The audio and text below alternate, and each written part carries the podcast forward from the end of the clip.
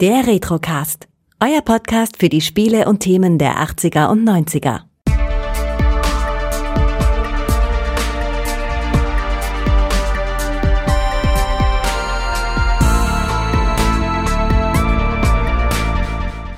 Herzlich willkommen beim Retrocast. Mein Name ist Kai und ich darf heute erstmalig den Clemens bei mir begrüßen. Hallo. Ja, hallo Kai. Schön, dass ich dabei sein darf. Aber sehr gerne doch. Du hast ja auch ein sehr, sehr schönes Spiel ausgesucht. Erzähl mal kurz, worum es geht. Ja, genau. Es handelt sich um Tune 2000. Also man denkt ja beim Namen, es erschien 2000, aber knapp daneben, ne? Erschien 1998. Vom Genre her ist es ja Echtzeitstrategie und kam raus eben für den PC und auch für die Playstation und viele werden bestimmt auch den Film kennen. Der war 84, wenn ich mich nicht irre und ist eben auch ein Nachfolger von ähm, June 2, was ich aber noch nicht gespielt habe, da war ich noch zu jung damals. Okay, ich verstehe. Ja. ja. Hast du die Romane gelesen rund um ähm, Dune? Nein, aber damals fing das bei mir auch so an mit Science Fiction und ja, Dune dann auch. Und also ich bin generell ein Sci-Fi-Freund und da fing das auch so ein bisschen mit an, ja. Ja, genau, du hast schon richtig gesagt, Dune 2000, das ist, glaube ich, so ein Ding so rund ums Millennium gewesen, denn da hießen viele Sachen einfach 2000, weil es moderner klingen sollte. Ich weiß nicht, warum das so war. ja, ich glaube, äh, da hast du re recht. War es nicht sogar so, dass zur Jahreswende dann äh, 1999, 2000 dachten irgendwie alle, mit den Computern und Börse, das wird alles crashen, habe ich noch so leicht im Hintergrund mir gemerkt, aber ist ja, ja nicht genau. so gekommen. PCs hatten damals nur eine zweistellige Datumsanzeige. Das heißt, drei Blocks, halt Tag, Monat und Jahr. Und das Jahr bestand auch eben nur aus zwei Zahlen und nicht aus vier, wie es heutzutage ist. Das heißt, die Leute hatten Angst. Bei 99 steht es natürlich auf 00 wieder zurück. Und da dachten die Leute, die Software käme damit nicht zurecht. Ist aber halt nicht passiert. Wobei man ja auch davon ausgeht, dass dann irgendwie jemand sich da auch mal Gedanken gemacht hat, ne, wenn mal so ein Jahrtausendwechsel stattfindet. Ich glaube, darum hat man sich damals eben keine Gedanken ja. gemacht, weil man nie gedacht hätte, dass die PCs so langlebig sind.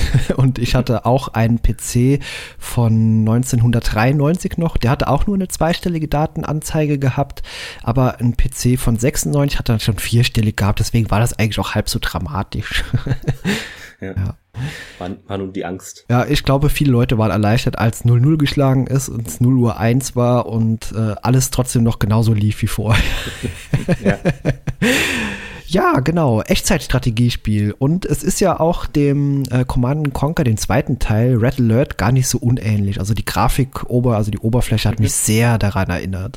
Ja, man kann ja auch sagen, June war eigentlich etwas früher dran, aber natürlich gilt äh, Command Conquer, sag ich mal, weitläufig eher als so der Genre-Begründer von Echtzeitstrategie. Ne? Aber ich mag beides.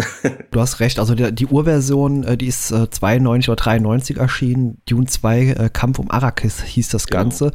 Und ja, das war so einer der ersten Vertreter der Echtzeitstrategiespiele und ich meinte jetzt rein die Engine, also die hm. basiert mhm. bei dem Spiel, was wir heute besprechen, Dune 2000, auf Command Conquer Red Alert, also das ist genau dieselbe Benutzeroberfläche. Äh, ja, wollen wir mal kurz ein bisschen in die Handlung einsteigen. Das ist ja recht simpel gestrickt, also ja. eigentlich geht es ja eher um einen Wettbewerb.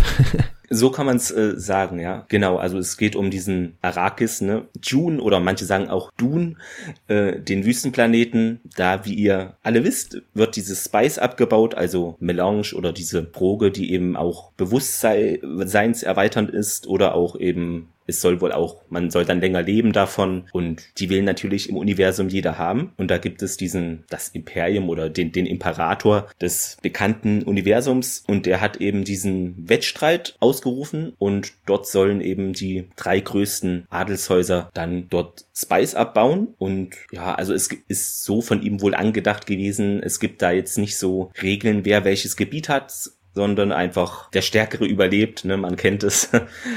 Und ja. Ja, genau. Es sollen Siege hervorgehen am Ende, wer eben das meiste Spice irgendwie abgebaut hat. Und da gibt es auch drei Fraktionen. Das ist einmal dieses Haus Atreides, dann gibt es das Haus äh, Harkonnen und das Haus Ordos. Und das Haus Ordos soll unter anderem überhaupt gar nicht in den Dune-Romanen vorkommen sein. Das wurde nur irgendwann am Rande mal 1984 in der äh, Enzyklopädie erwähnt. Und das hat man hier mit bisschen mit aufgegriffen. Das ist auch schon ein großer Unterschied eben zu dem erwähnten Command Conquer, denn es ist eben sind drei Fraktionen hier und nicht nur zwei. Genau, das hatte ich äh, hat eben auch nochmal nachgeschaut. Das wird wohl am Rande nur erwähnt, äh, das House Orders. Und ich habe auch gelesen, in ähm, June 2 hatten die ein anderes Wappen oder Logo, das wurde hier in June 2000 auch nochmal abgeändert. Dann haben wir ja auch, genau wie in Command Conquer, auch äh, Videosequenzen, die gefilmt wurden mhm. vor einer Art Bluescreen oder Greenscreen. Also die, die Hintergründe sehen meistens äh, nicht sehr gut aus, aber es ist durchaus prominent besetzt. Also John Rice Davis, der hat auch damals offenbar sehr gerne in Spielen mitgespielt, unter anderem auch Wing Commander 3 und 4 war er sehr präsent und ja, der hat hier nochmal einen Auftritt. Ja, genau, die äh, Zwischensequenzen fand ich immer auch ganz nett so äh, anzusehen. Einfach war vielleicht jetzt nichts Besonderes, aber und vielleicht auch nicht so verrückt wie in manchen Command Conquer Teilen später, aber eine nette Auflockerung, ja. Also lieber mit als ohne. Es gibt aber doch ein paar Unterschiede, auch rein spielerisch, denn das ist eigentlich eher wie bei StarCraft bei den Zerg. Also man kann hier nicht überall bauen, sondern muss sich die äh, Wüstenboden erst so ein bisschen planieren, so um äh, halt eine gewisse Unterlage zu haben, um drauf bauen zu können.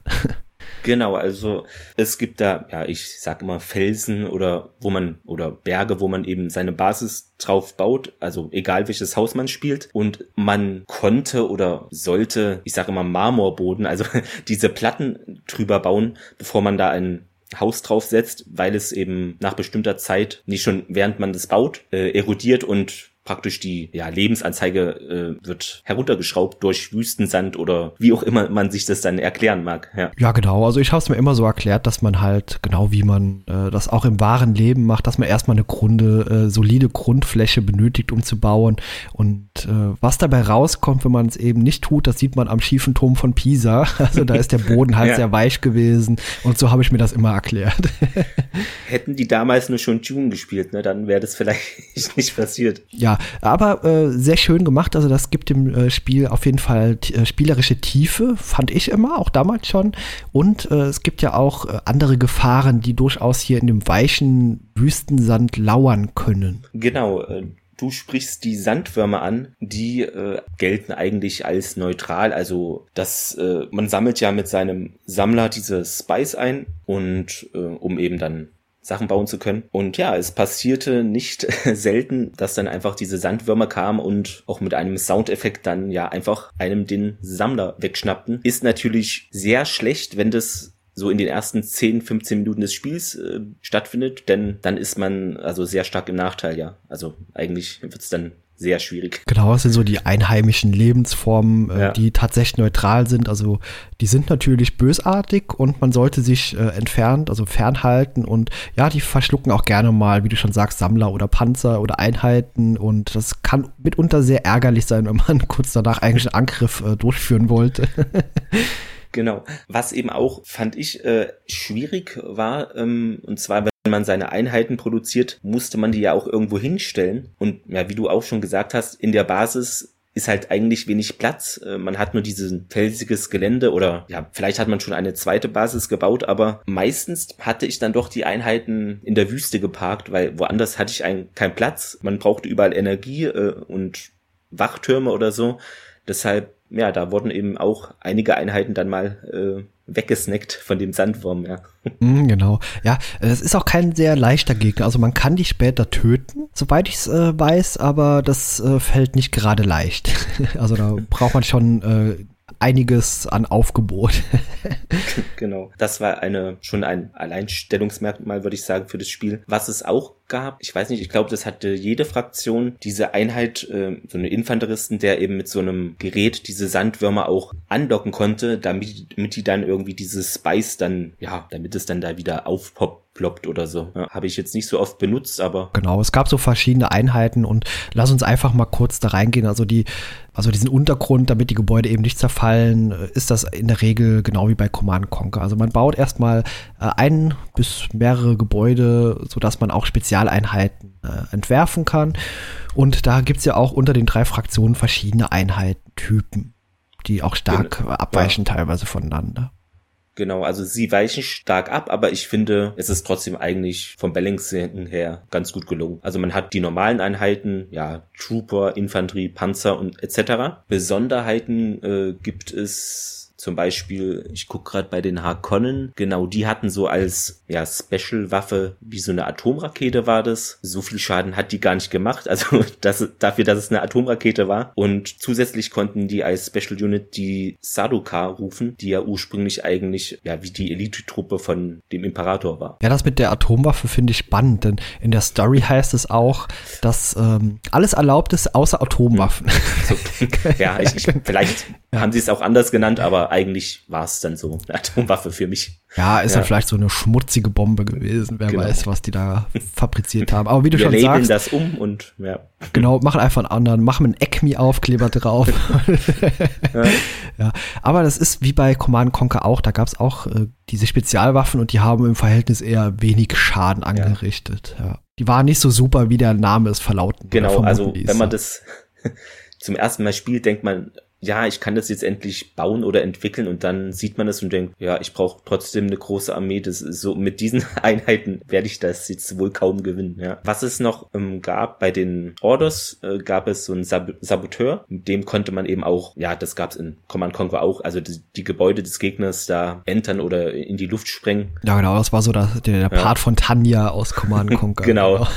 das Äquivalent dazu. Ja. Und ja, eben wie es im Film auch war, dass man, wenn man das Haus Atreides spielt, später dann ja die Fremen rufen konnte. Genau, die waren dann so im Verborgenen und ich glaube, die hat man auch erst gesehen, wenn, oder der Feind hat die erst gesehen, wenn er dann wirklich in der Nähe war oder ja. Also die waren etwas verborgen, aber im Endeffekt ein nice to have, ne? Aber am Ende braucht man doch eine reguläre Armee. Und äh, was wir jetzt noch gar nicht so gesagt haben, also ich habe es eben kurz angedeutet, die unterscheiden sich natürlich auch von den Einheiten untereinander und Haus äh, Atreides, die setzen eher halt auf äh, Luftwaffen und sowas, also die Luftherrschaft. Ja, so könnte man es sagen, wobei das im Spiel und selber eigentlich gar nicht so präsent ist. Also es sind, ja, es sind die einzigen mit diesem Omni oder Ornicopter heißt es. Das ist da eben so die Special-Waffe, die dann, das sind glaube ich vier, fünf Flieger, mit denen man dann diesen Angriff machen kann. Also im Vergleich äh, eben bei den Hakon ist es dann der Atomschlag. Ja, aber selber so Flugeinheiten bauen und damit kämpfen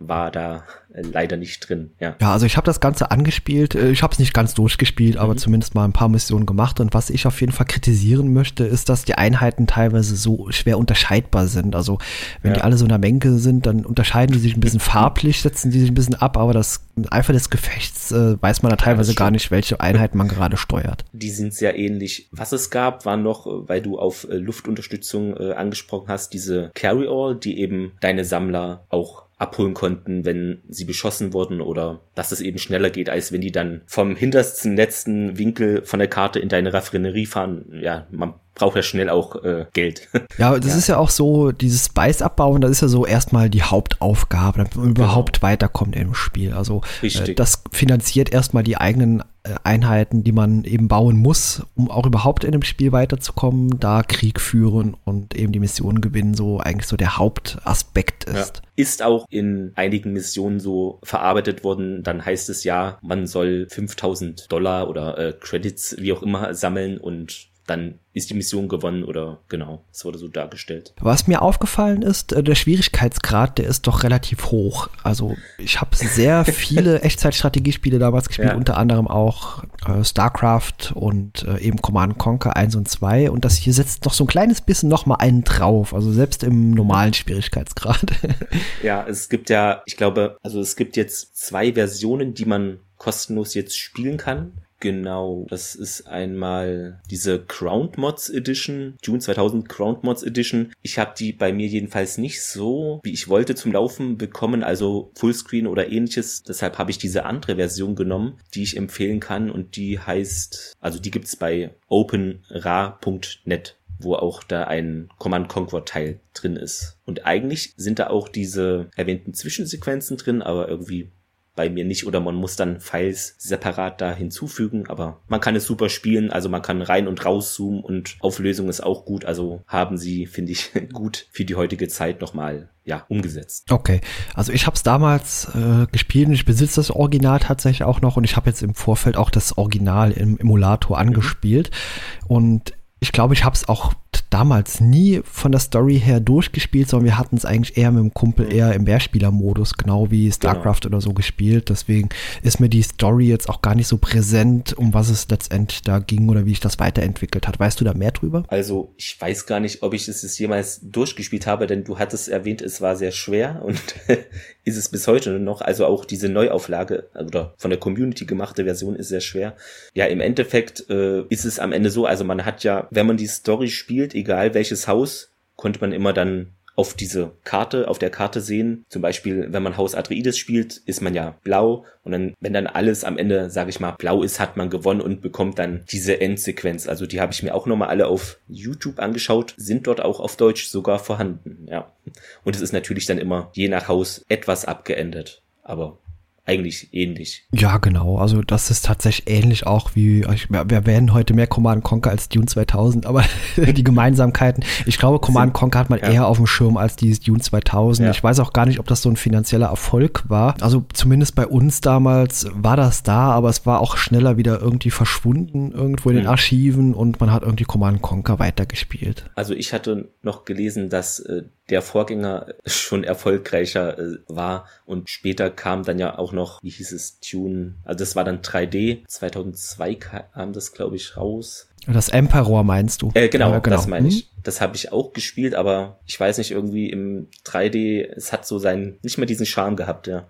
Ja, das sagen wir auch ständig im Retrocast. Also sobald es irgendwie in 3D übergeht, ob das jetzt bei Echtzeitstrategie ist oder eben auch bei Spielen wie Mario, da war ich meistens raus, weil ich mag tatsächlich diese äh, klassische Ansicht, so Ja. dieses isometrische, ohne irgendwie 3D reinzoomen, Genau. drehen und wenden, mag ich lieber.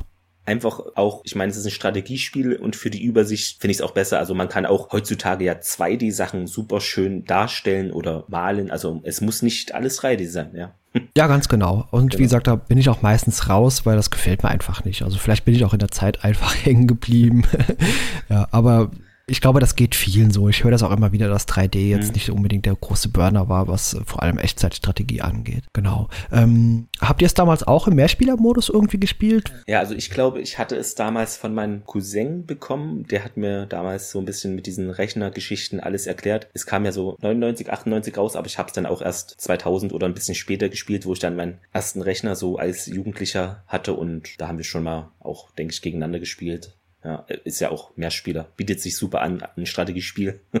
Ja, ist richtig, genau. Äh, Ich hatte damals, also ich habe den, hab ich den immer noch, also einen guten Freund und äh, der mochte das nie so gegeneinander zu spielen. Das heißt, man hat auch bei StarCraft häufig versucht, das irgendwie im Koop zu spielen, das heißt im Kooperationsmodus miteinander gegen den Computergegner. Und ich glaube, das funktionierte hier gar nicht so gut und deswegen haben wir das auch gar nicht so lange gespielt. Was ich noch, äh, wo ich mich noch dran erinnere, ich bin ja damals von Thüringen nach Frankfurt gezogen und das war so die, um die Zeit, ja, ich weiß nicht, ob du das noch kennst, diese Netbooks. ja, natürlich, klar. Genau. Und das war natürlich dann auch äh, für die Zugfahrt super und mit dieser Grafik, da brauchst du ja auch nicht viel für Tune 2000 habe ich dann tatsächlich auch ab und an mal dann äh, ja während der Zugfahrt einfach mal angeworfen. Ja. Ja, da habe ich auch eine schöne Geschichte zu. Gerade die Netbooks, also es war so die ersten, die war ja relativ schwach bestückt von der Leistung Genau. her und selbst der Browser ruckelte teilweise schon, aber alte Spiele liefen sehr gut und da hatte ich mir auch teilweise so Spiele wie Diablo 2 oder so unterwegs gespielt, weil das war halt so klassische 2D-Spiele, die nur wenig Leistung benötigten und die liefen eigentlich immer. Genau, und von der Auflösung her ist es natürlich auch besser gewesen, wenn man diese älteren Spiele dann auch auf kleineren äh, Bildschirmen gespielt hat. Ja. Total, ja. Also das macht teilweise heutzutage im Vollbildmodus keinen Spaß mehr und Mhm. das heißt häufig, wenn ich alte Spiele im Emulator spiele, laufen die auch eher im kleineren Fenstermodus als Vollbild. ja, wie gesagt, bei dieser OpenRA.net, bei dieser Variante könnt ihr ganz normal im Vollbild dann, falls ihr das hört, spielen und HD und ganz toll rauszoomen und reinzoomen, was natürlich für so ein Spiel sehr gut ist, denn später hat man dann ja auch mal nicht nur eine Basis, sondern zwei Basen oder auch noch eine Fake-Basis, um irgendwen zu verwirren, ka kam ja auch vor. Dann sieht man das alles nochmal in der Übersicht und ja, ist äh, super gemacht. Ja, ich werde es mal für die Leute, die Interesse daran haben, dass man mit in die Show Notes mit reinschreiben, auch noch ein paar Links zu YouTube, damit man sich das angucken kann und Wikipedia-Link, da ist das auch nochmal beschrieben mit dem OpenRA. Genau, es verschiedene Modifikationen, um das Spiel eben auf einen aktuelleren Stand zu bringen und damit es auch heute noch erträglich äh, zu spielen ist. Genau. Ähm, Gibt es deinerseits gerade noch irgendwas zu Spiel inhaltlich zu erzählen? Also vom Inhalt ist es halt klassische Strategie. Ähm, drei Fraktionen hatten wir erwähnt. Was es noch äh, gab, es gab irgendwie ein Add-on, aber das Interessante ist, bei Add-ons denkt man ja, okay, ich krieg hier fünf Missionen mehr oder andere Einheiten, aber da war es wohl so, es gab halt das Spiel zusammen mit dem Soundtrack, glaube ich, und nochmal Artbook nicht oder äh, irgendwas Geschriebenes noch dazu, aber es war jetzt kein äh, weiterer Inhalt für das Spiel an sich. Also ich habe das auch gelesen, das beinhaltete äh, eine Komplettlösung. Genau, ah, Komplettlösung genau. was, genau. Ja, äh, Tipps, Speicherstände aller Missionen äh, sowie äh, sämtliche Feldzüge der drei hohen Häuser und da steht auch groß unterschrieben nochmal dabei, die Erweiterung beinhaltet aber keine Missionen, keine Feldzüge mhm. oder keine neuen Einheiten. Und ich glaube, das Ding war auch dann klein, kein sehr großer Erfolg. Denke ich auch, ja. Was ich noch witzig fand, äh, als ich mir das Intro nochmal angeschaut habe, da wird auch, also es geht erstmal ähnlich wie im Film los und dann ist es schon, wie man heute im Journalismus wahrscheinlich sagen würde, so tendenziöse Berichterstattung, denn ich glaube, das noble Haus Atreides dargestellt die bösen Harkonnen und die hinterlistigen Orders. Also schon sehr wertend zu Beginn. Ja, das stimmt. Ja gut, das soll natürlich nur dem Spieler vermitteln, wie die Fraktionen ja. ticken. Aber wenn man das jetzt so in der Berichterstattung im Fernsehen sehen würde, würde man das, glaube ich, anders wahrnehmen. Ja. genau. Das sind die Bösen und das sind die Guten. Haha. Ohne jetzt mal Namen zu nennen. Ja. Ja, genau so wird's laufen heutzutage, ist richtig, ja. Ach so, apropos hinterhältige Orders, genau, die waren das, die hatten, also es gab so Trikes, wie so Dreirädler mit einer MG nur vorne dran oder so. Also nicht so mächtig, aber sehr schnell, also zum Scouten gut. Und die hatten zwei Varianten davon. Erstmal die normale, die ja jeder so hatte, und dann noch eine getarnte. Also da passt wieder dieser hinterhältige Ruf. Ja, genau. Das, äh, wie gesagt, es gab schöne Unterschiede in Einheiten, die wollen wir jetzt nicht alle vorlesen oder erzählen. Wie gesagt, wenn ihr das Spiel spielen wollt. Das lohnt sich, denke ich, immer noch, wenn man ein bisschen höheren Schwierigkeitsgrad mag. Aber auf der anderen Seite man muss die Szenerie mögen, dieses Wüstenplaneten. Das ist auch ein zweiter Kritikpunkt. Es ist nicht sehr abwechslungsreich, was man hier zu sehen bekommt. Also die, die, der Hintergrund mit dieser Wüste ist immer dasselbe. Die Farbe Wüste ist immer dieselbe. Halt. Genau. Also ja. das, die Wüste, das ist halt so ein, so ein typisches Mischmasch aus Gelb- und Orangetönen. Und das hat mir damals zumindest auch teilweise Kopfschmerzen verursacht, weil man immer dieselbe Farbe vor Augen hat. ja, also man muss es mögen. Und wie gesagt, in dieser Version gibt es auch einen Multiplayer, aber da ist natürlich nicht mehr allzu viel los. aber es gibt ihn. Ja, also Mehrspielermodus war damals bei uns auch weniger noch auf Internet basierend, sondern natürlich ja. eher lokal, Netzwerk ja, oder genau. vielleicht teilweise mit Eltern spielen, sogar noch per Nullmodem-Kabel. ja, eine schöne alte Zeit. Äh, ich vermisse es und ich würde, also heutzutage könnte ich, glaube ich, Kids gar nicht mehr vorstellen, wie das war, dass man wirklich zusammensitzt in einem Raum und das eben zusammen spielt. Ja, ist eine völlig andere Sache, ja. Ja, komplett. Und, und dann diesen schweren Rechner irgendwie äh, hin und her schleppen und Monitor ja auch. Also es hatte ja nicht jeder so ein Flatscreen und selbst wenn so flat waren die gar nicht, ne? Nee, nee, also, also damals, das war bei uns so 98, nee. 99 rum, als ja. wir fast an jedem Wochenende immer hin und her gefahren wurden von den Eltern und das hieß dann immer Shuttle Service. PC Monitor. Irgendein Kabel hat man meistens noch vergessen. Das heißt, man musste da irgendwie auch was improvisieren oder irgendwo ja. an anderen Haushaltsgeräten mal Kabel äh, klauen dann oder ausleihen kurzzeitig. ja, so lief das meistens ab und dann lief auch, das habe ich auch schon häufiger erwähnt im Retrocast, äh, das Netzwerk dauerte immer eine Weile, bis es mal lief. Das war meistens dann erst samstags, nachmittags und meistens verbrachte ja. man das mit Pizza essen und Eistee trinken. Genau, also es ging immer gefühlt mindestens ein Drittel äh, Zeit für den Aufbau die Kabel und bei irgendeinem ging das mit dem LAN dann aus irgendwelchen Gründen nicht und also es war nie einfach, ja. Aber eigentlich auch eine coole Sache. Ja, ja, das war immer, sind auch schöne Erinnerungen. Wie gesagt, das sind so genau. Sachen, die fehlen natürlich vollkommen, wenn man das über Internet einfach nur spielt und ja. äh, ich persönlich finde es auch einfach persönlicher, wenn man sich äh, ja, gegenüber sitzt und ja, also wie gesagt, schöne Zeiten, man wird morgens um 5 Uhr wach, man sticht dem anderen die Seite, so jetzt hier, hier weiter zocken ja. und das ist was anderes, als wenn man äh, per Internet spielt zu festen Zeiten.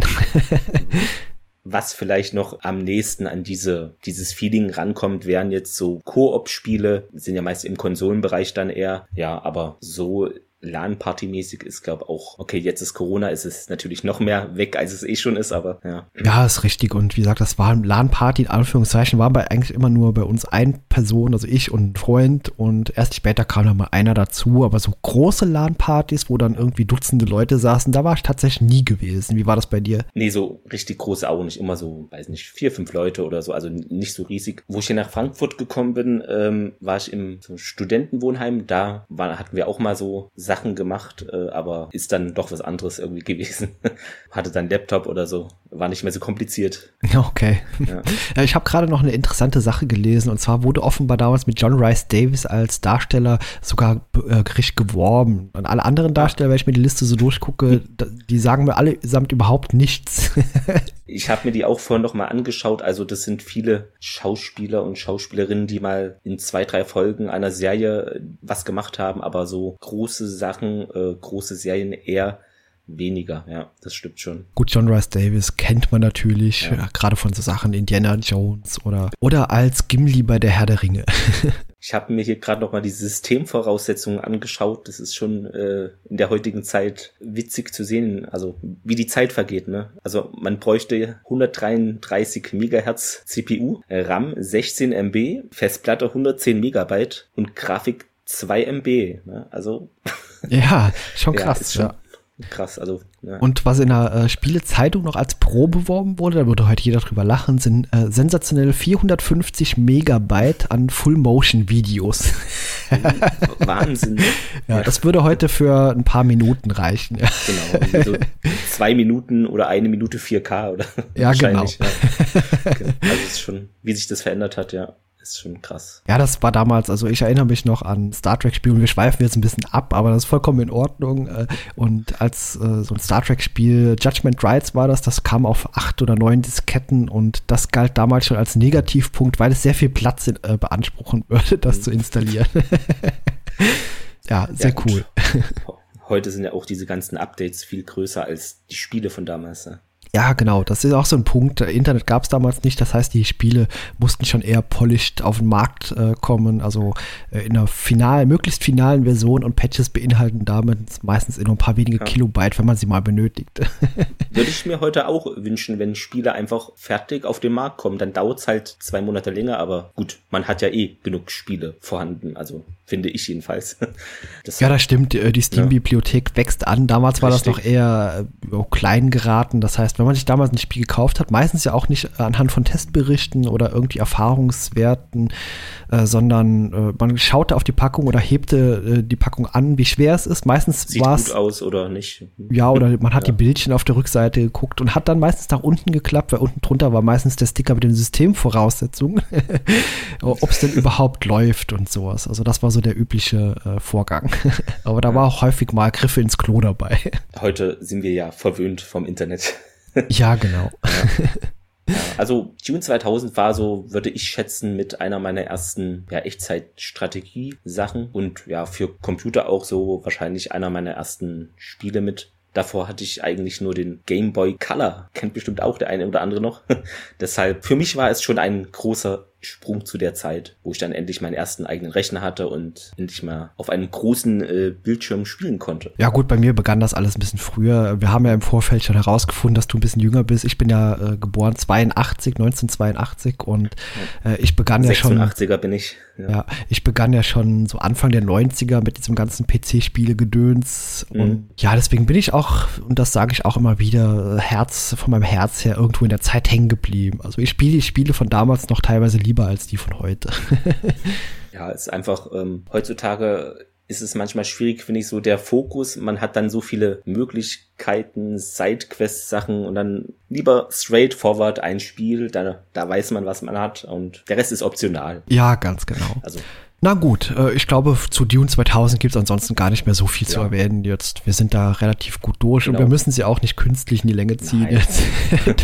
Vielleicht noch erwähnenswert wäre, dass ähm, dieses Jahr ja ein neuer Dune-Teil auch ja, erscheinen soll. Ne? Nicht, Okay, äh, da weißt du hier. bestimmt mehr als ich, aber ich bin bei Äh, aktuellen Medien überhaupt gar nicht auf dem Laufenden.